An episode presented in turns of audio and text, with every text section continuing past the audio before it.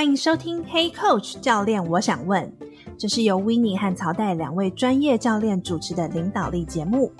在职场上遇到带人的挑战吗？要如何激励团队提升向心力？有什么你想问，不知道要问谁的，都欢迎跟我们说。我们会提供实用的领导方法和技巧，也会邀请来宾分享他们的故事。让我们开始吧。大家好，欢迎收听《Hey Coach 教练，我想问》，我是 Winnie。我是曹代，今天是我们每个月一次特别的来宾访谈的时间。那我们在每个月的这个时间呢，会来邀请各领域的专家或者是领导者，跟我们分享他的经验，也让大家可以一起共同学习。那我们今天想要邀请的是我跟曹代的好朋友 Kyria。那 Kira 目前呢住在法国，那跟我一样也是一个国际职场教练，我们就来掌声欢迎 Kira。嗨，曹代，嗨，Winnie，很开心得到你们邀请，可以跟你们共度一段美好的时光。我是 Kira，那我目前在巴黎是国际职场教练，我跟 Winnie 一样都是呃国际教练联盟 ICF PCC 的教练。那同时呢，我也是呃程序沟通模型。PCM 的全球认证教练跟培训师，所以今天也很期待我们的讨论可以为国际领导者们带来一些不同的火花。那我们今天要做的 checking 是想问问 Kyria 还有曹代，这周有没有什么印象深刻的沟通呢？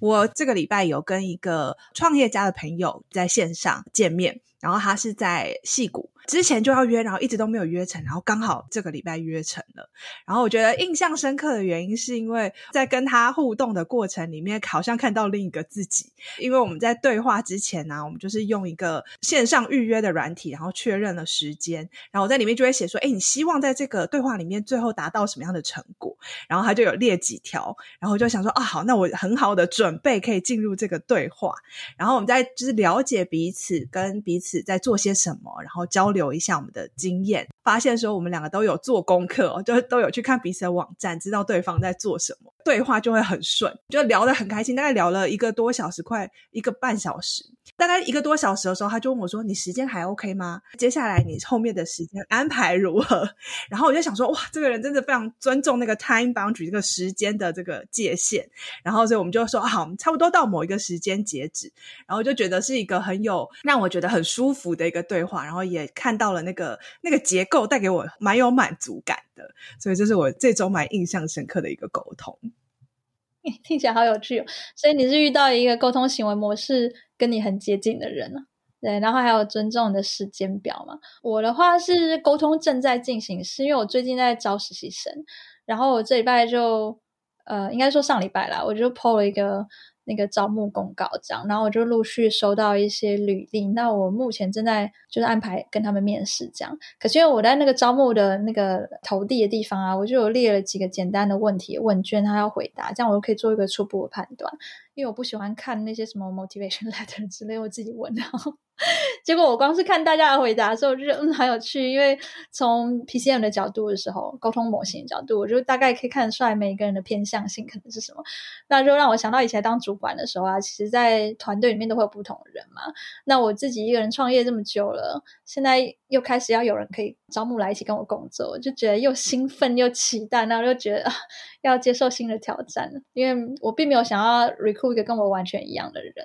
对，但是就是又回到这个领导者常常在质问的，就是说，嗯，到底要跟我多一样还是多不一样？所以这礼拜的沟通挑战就比较是说，我在安排面试的时候，我可能会遇到什么样的状况，这让我很兴奋又很期待。分享一个比较就是生活化的好了，因为我来这边住了大概四五年了嘛。那其实这边买东西的习惯就是你一定要先付钱，你才可以拿东西。又因为你可能住在这个区域久了，然后大家认识你，大家知道你住在哪里，所以说没关系，你就先拿走，你可以写在本子里面，或者是你就记得下次再来还我钱。嗯，上周去买个一个手工水饺，但我也其实才去那家店才去过两次而已，也没有很频繁，大概一个月才去一次。那我这周去的时候，就他好像大概五十五块，但我身上只有五十块的现金，我就跟他说：“哦，我手少了钱。”我原本想说，那我某个饺子不要好了。他说：“没关系，你就全部带走吧，你下次再来还我那五块钱，你记得就好了。”然后当下的我是蛮刹那，想说：“嗯，这应该不是这边的文化吧？其实下一秒觉得挺开心的，说啊，好像的确这边慢慢开始有家的感觉，因为你已经被就是认可，可以就是赊账这个行为，他不会担心你跑走。就这个小 moment，可能就是对话也不到一分钟嘛，或不到三十秒，但是就可以 make my day。我刚刚听到很有趣的，因为 Winnie 对这个状况的解读叫做，呃，我觉得有家的感觉。嗯，对啊，所有的人遇到这个状况都会多少有点感动跟开心嘛，但是理由可能不一样。然后你刚刚给的那个解读叫做有家的感觉，呃，那跟你的性格可能是有关系的。我们之后可以再继续看细节。那如果是同样的情况啊，发生在朝代身上，举例来说，朝代 maybe 会觉得，诶，这个人人好好，而且这样也比较有效率，我们就不用为了一个钱事情还讨论很久要怎么去解决。就是很快的一起来到一个有效率的解决公式，这件事情是他会觉得很棒的。当然，我们每个人都会感到感动，就是说人家对我们很好，但是背后对这件事情之所以让我们满足，或是之所以让我们高兴的那个解读的点会不一样。刚刚 Kira 讲的那个情境，我觉得蛮有感觉的。我觉得我在那个情境里面，可能真的会想问他最近的 ATM 在哪里，我可以赶快解决这件事情，然后确保说这件事情有一个结束这样子。然后我觉得这个是我可能会走的这个解决问题的方向。所以我觉得还蛮有趣，就是一个情境，可能不同性格的人，就是会怎么去解读或者怎么处理的那个观点会蛮不一样的。对啊，我们从你们两个的例子就可以看出来。人家对我们好，大家都有认知到这是一个对我好的情境。可是你们的解读不一样。刚刚 Winnie 比较情感面的，会觉得啊、哦，现在有个家的感觉，它是感受嘛。然后曹大就觉得有个具体解决方案，很有效率的把这件事情 close 掉，是一个让他觉得舒服的状况。从这两个例子就可以看出来，其实每一个人都有不同的 perception，就所谓的观感啊。也就是说，每个人都戴着不同的颜色的眼镜在看世界。我们在同一段沟通里面呢。呃，每一个人切入角度会不同。譬如说，有人比较切入的是客观事实的部分，有些人会去注意到是主观意见的部分，有些人可能会注意到的是情感的感受的部分。那如果我们都遇到戴着类似眼镜的人，就会觉得，诶，我们在沟通里面啊，切入的角度很相似。那如果说遇到了 perception 比较不同的人的话，就可能会发生，会觉得好像鸡同鸭讲，或者是说我在讲东，你在讲西，或者是为什么同一个问题你会从这个角度去看，好奇怪哦。那更严重的时候，可能就会彼此觉得很有压力，甚至吵起来，或是觉得很委屈，有人想哭之类，都可能会发生。这个大概是呃，我们如果从 PC 的角度来看到沟通行为模式的话，在你们两个今天分享的小故事，就可以去印证这一点。我觉得这也是我们今天很希望可以邀请 Kira 来跟大家分享的，因为我觉得很多的领导者在他的工作环境，尤其是在领导者的这个角色，他要怎么跟各个不同单位的不同的利害关系人去沟通，然后怎么去带动团队，那了解自己的这个沟通的模式，跟你对话的人在意的东西，我觉得对大家来讲都是在职场中蛮关键的一件事情。嗯，因为我跟 Winnie 之前都有跟 Kira 做过这个 PCM 的测评，然后去认识自己，更了解自己的。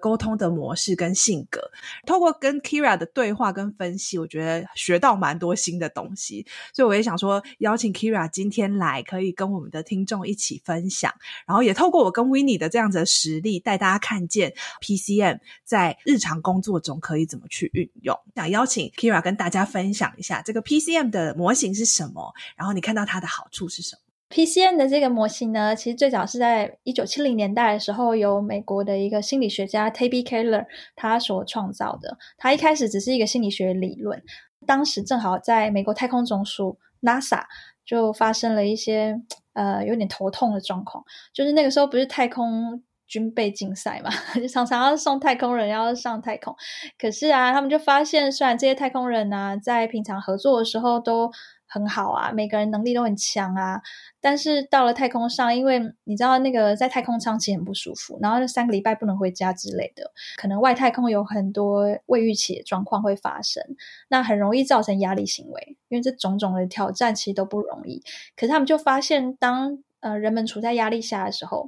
这些能力都很顶尖，然后平常也合作很好的太空人，突然间开始沟通不良，好像彼此不太能够理解对方，然后合作也出问题了。那其实这样很危险嘛，因为他们远远的在太空上怎么办？所以他们就开始在烦恼一件事，就是说我到底要选择谁跟谁是在同一组，乃至于我在最初在招募太空人的时候，我应该怎么样筛选？那个时候，就是 NASA 他自己本来就有个精神科医师在帮助他们来看这个部分，那他就邀请了心理学家 Tabby Keller 一起来。结果很有趣，是在这个过程当中，他就发现 Keller 博士呢，在面试大概前十五分钟就能够掌握一般他们要面试一个小时才能够掌握的资讯。他就觉得很惊讶，然后就说：“哎，你这个怎么弄的？” 所以太空总署呢，就呃资助 Tabby k e l l e 博士去研究啊，更进一步发扬他的理论。那后来经过了白宫啊，然后还有呃世界五百强的这些顶尖企业，就是不断的。应用哈，然后一直发展到变成今天的 PCM 模型。那其实 PCM 模型，大家就会发现，它其实最早是在研究人们的性格模式。那其实它应用最广的就是沟通行为。从 PCM 已经可以看得出来，就是六大不同的性格模式，他们的沟通惯性是什么？在非语言跟语言方面，能够从外部去。辨认的指标是什么？所以它可以更快让我们发现一个人他的沟通行为模式，乃至于他经常会能够展现的天赋才华是什么？他的 motivator，他最容易引发的压力引爆点是什么？啊，以及他的领导风格，这个方方面面都可以从这个地方去延伸分析出来。所以它变成是一个很好用的工具，然后也能够帮助我们。呃，跨文化去沟通，因为我再也不需要非常深入的了解一个人他的文化背景啊。像你们最近不是在做那个 cultural map 的读书会吗？跨文化沟通其实很不容易。那我们会觉得我们要多了解对方文化才能够好好跟他沟通，还是说我要跟这个人要多熟才可以好好跟他合作？那其实 PCM 等于是提供了一个绕道的方式。因为我们对于一个人的文化或是那个人的熟悉度绝对是有帮助的。就像我们学一个语言，如果你越了解呃一篇文章的那个 background knowledge 的话，你就越容易用外语去了解这篇文章，它绝对有帮助。但是不一定要花那么长时间去跟一个人熟识。PCM 有一些很明确的外在的这种指标，可以帮助你很快找到跟人家对频啊同样频道的沟通方式。我觉得那对频很很有画面感诶，就是那个怎么去真的我们调到同一个频道，然后在同一个频道上去对话，其实就可以想象那个 radio 就是广播节目。我们小时候都有经验，就是广播频道，如果你没有对很准的时候，是不是就会听到杂音，或是断断续续？嗯、人跟人沟通也是这样，就是你并不是听不懂他讲的每一个字，你只是觉得听他讲话很吃力。或者是听一下可以，但是如果时间一拉长，就会比较容易觉得累。其实是这个道理，就是说我们不同性格人之间并不是完全不能沟通，只是他会使用你很多的能量和力气，那你会比较快就觉得很累。人累的时候就会发生什么事？就 keyboard 北送啊，所以你就会产生压力行为。其实就是你的 quota 用完了。你的正面 quota 用完了，然后慢慢的，因为你很累，那我们就会用负面的方式在满足我自己。我举个例子好了，像逻辑性格哈，比较这个客观的部分的话，像这样子性格的人呢，通常他会很在意他的能力有没有被认可。这是他很需要的满足感。如果我们在正常情况下，比如说他在透过工作成就感或者 checklist，今天下班前已经全部划掉了，他就会觉得自己能力很强，他就会很满足，处在一个比较平衡的状态。可是如果比如最近工作量真的嗯、呃、太多，然后甚至是难度真的太高，以至于他不能获取他需要的这个每日 quota 满足感的话，他可能在很严重的压力底下，不是一点点，就是要很严重，他会无意识的开始去批评旁边都是猪队友。为什么？因为当我在讲说啊，我旁边都猪队友啦的时候，其实下意识我是在跟自己说，相形之下，我觉得我能力还蛮好的。这是一种负面满足自己的方式，所以这是一个压力行为。嗯所以就回到 P C N，它对我们的帮助是什么？就是怎么样在跟团队合作的情况下，如果我们开始更了解自己、更了解别人的时候，我们可以及时预防别人的压力行为，然后以及更加觉察，就是我现在好像快要压力行为了，那我可能可以及时去处理这样的状况。所以，呃，它不只是对于我们自己的沟通效率，也包含了团队的这个合作和协度。所以我也还蛮好奇，我们之前也一起办了线上的教练的公益讲座。从 Kyria 对我跟 Winnie 的认识，跟比如说我们刚刚的这些分享，你会怎么去让我们的这听众也可以学习一下？诶，我要怎么去更快速的去理解对方的沟通模式吗？我们三个刚合作了国际教练周的这个讲座，那我们彼此合作至今也都很愉快。我应该没有误会。我们彼此合作愉快，其实这个也不是偶然啊。因为如果看一看我们三个的这个 PCN 的分析报告，这个不是算命啊，但就看一下这个分析报告，就会发现，呃，我们三个的 face P H A S E，我们三个的 face 是同一种。那在 PCN 里面呢，我们有两个很重要的概念，一个是我们有 base，几乎是与生俱来的，我没有办法很断言，但就是它是一辈子对我们来讲非常主宰性的一种性格。就是每一个人的基础性格，你可以把它当做是我们每一个人的底色。那你上面不管调什么颜色，嗯、多多少少都带有这个底色。那还有一个是 face，也就是说，在我的生命历程当中，我现阶段正在经历了一段很重要的一个过程。那也就是说，我有一个基础的沟通行为性格，以及在现阶段我很常显现，以及对我来讲很重要的沟通性格。这个就是 base 跟 face。那大部分的人呢，base 跟 face 是一一模一样的。可是有一些人，嗯、因为生命当中带来一些事件，或是任何的 生命的礼物，我们可能 base 跟 face 在成长过程当中会会改变啊，face 会改变，以至于跟 base 变不一样。我们三个都曾经改变过，但是重要的是，我们现在正在经历的这个 face 阶段是同一种性格类型，所以当我们三个在这个部分有一个交集的时候，我们的沟通是非常顺的。我们就简单讲，每个人都会讲多种不同的语言。我们三个的母语都是中文，然后呢，我们三个也同时会讲英文。可是英文都是我们的第一外语，对。所以如果可以选择的话，我们三个都会想要用中文讲话。如果我们用英文也不不行，可是可能讲个五个小时，我们三个就会觉得很累。嗯，我好喜欢这个举例哦。如果我现在讲法文的话，曹代跟维尼可能第一直觉得说，我不会讲法文啊，你为什么用法文跟我讲话？这样很累耶。但是 Bonjour 你听得懂，对不对？Merci，你们可能也知道。那 Winnie 可能觉得我不会讲法文，但因为 Winnie 住在加拿大，耳濡目染，所以会认得的字多多少少比曹代还要多。所以我们就是硬讲、嗯、也不不行。那因为朝代的英文很好，所以法文字有很多是类似的，他也可以硬猜。但是如果我们这样继续讲，讲个十五分钟，你们可能就会很想要关掉，就就开始累了，然后就会用不同的负面方式制止我。我看到的是，我们有一个就是共同的区域，就像是三个圈圈好了。我们有三个共同的区域是连接的，所以我们可以在这边讲。但是同时间，我们还有每个人都还有自己的空间。但是因为这个空间，所以让我们的那个交集能够涵盖的范围就会更广，带来的能量也会更不同。没错，对，对，果然是以前是 HR，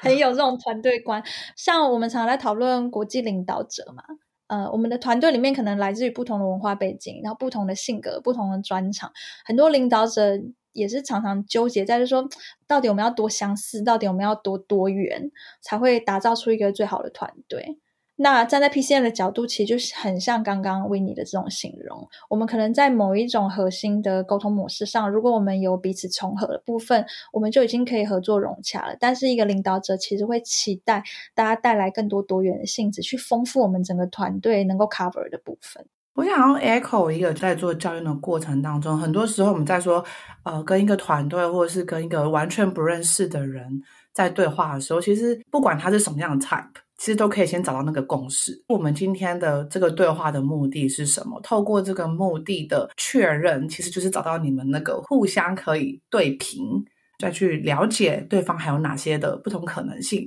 这也是现在在北美还蛮重视的，所谓的重视多元文化，就是 diversity and inclusion。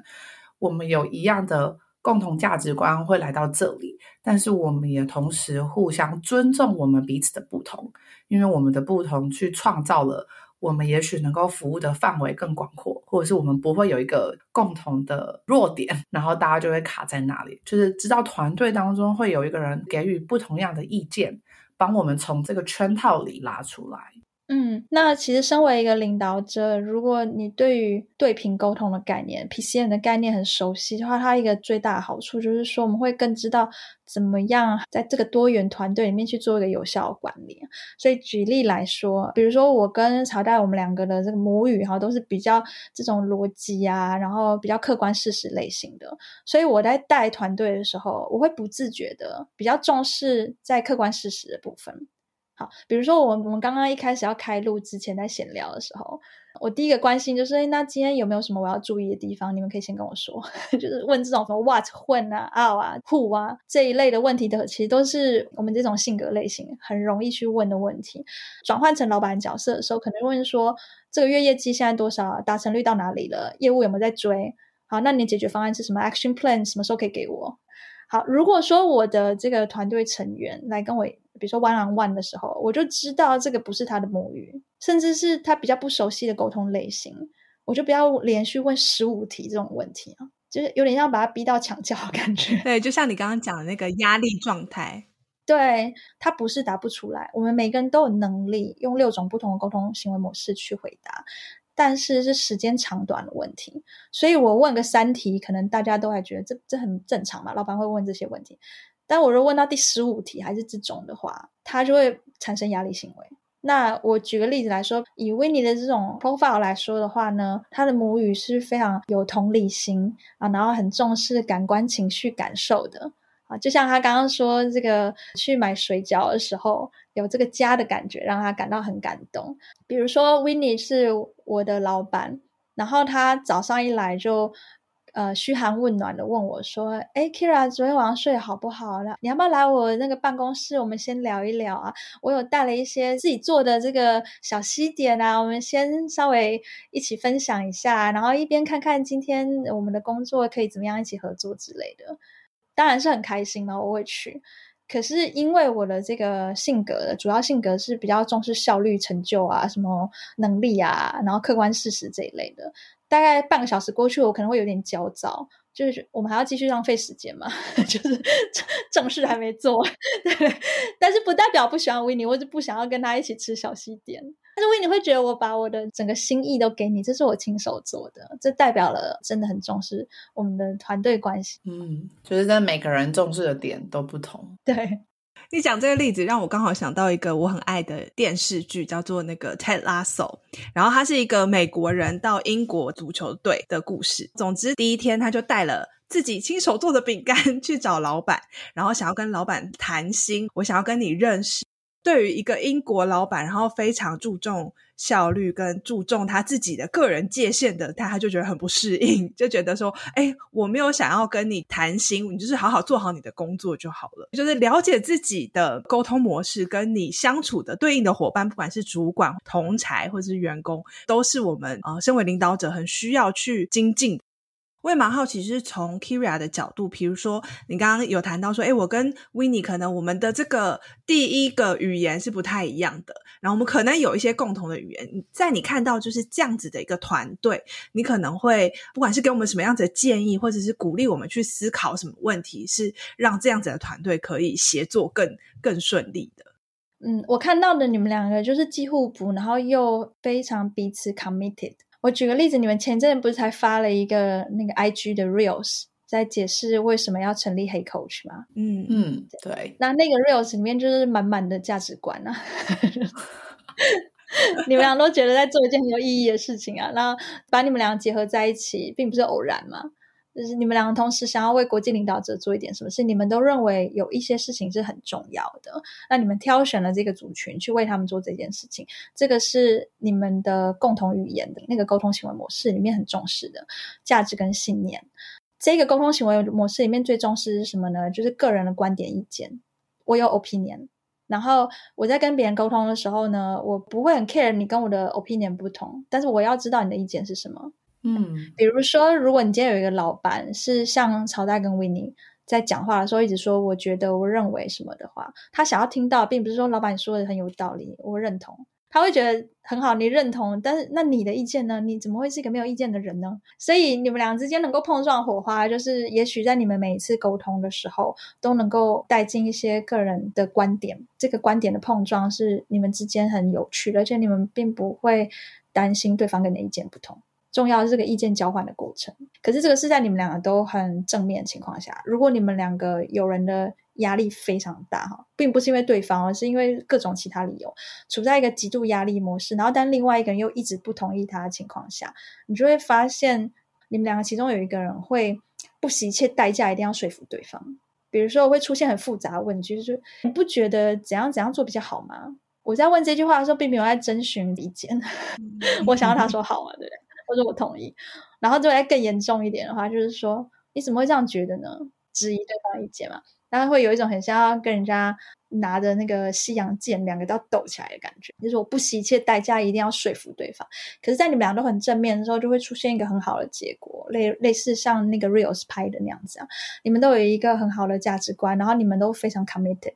你们就很容易合作。所以我才会说，你们俩的合作其实也不是偶然。如果你们分享了 share 了同一个意义目标的话，其实你们其他一不一样倒是无所谓。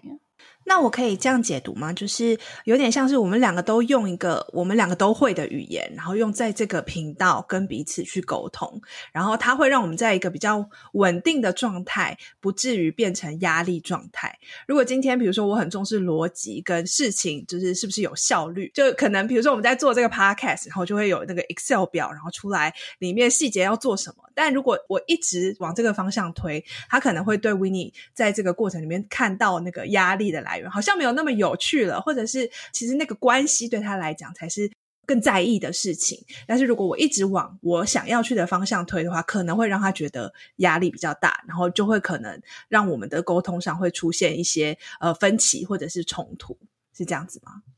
对对。然后另外一方面呢，他自己的母语一直无法发挥嘛。可是他需要讲那个母语的需求还是存在的，所以对 Winnie 来讲，他的母语就像我们一开始在谈的，他说家的感觉，对不对？很重视这种情感的感觉啊，人际连接是他的专长啊，同理心啊，他的感官五官的感受跟他的情绪。所以，比如说 Winnie 生日的时候，朝代想要以一个同事的身份去表达你对他的喜爱，就是与其条列式五个理由，好，这可能会是你的方法。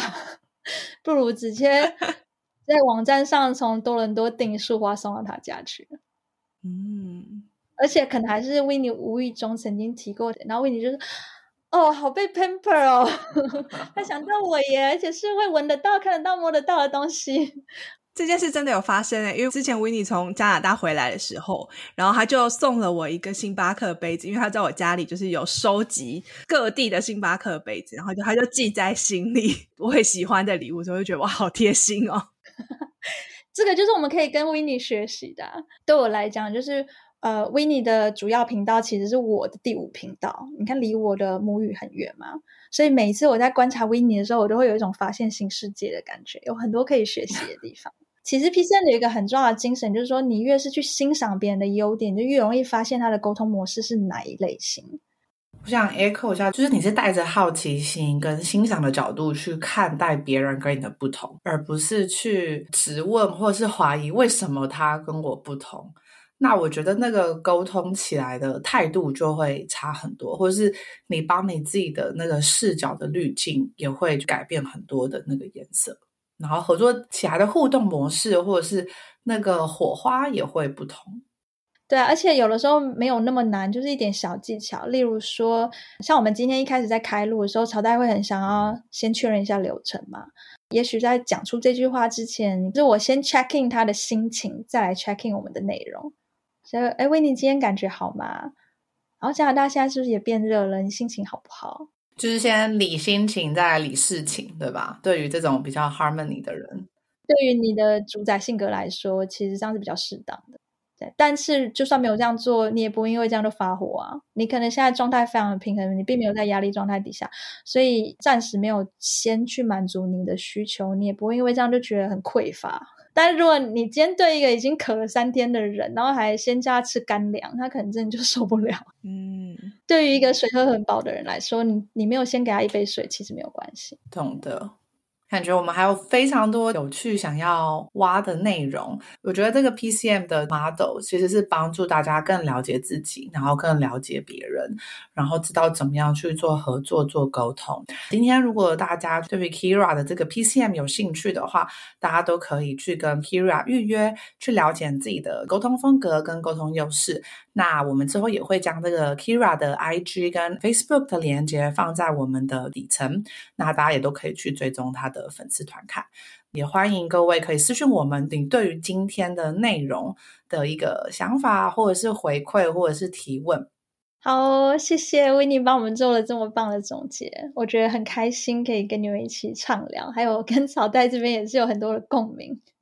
对，我觉得有点依依不舍的感觉，但是快乐时光总是过得很快，还蛮开心。今天有这个机会可以谈一个我们都觉得蛮有兴趣的主题，然后也希望听众在这个过程里面也回想一下自己在跟别人沟通的时候，直觉我都用什么样的语言。当我团队里大家用不一样的语言的时候，我有没有把我的那个空间扩大一点，可以去看见，在这个不同的频道去切换，让我的团队的整个不管是合作或者是沟通。都更顺畅，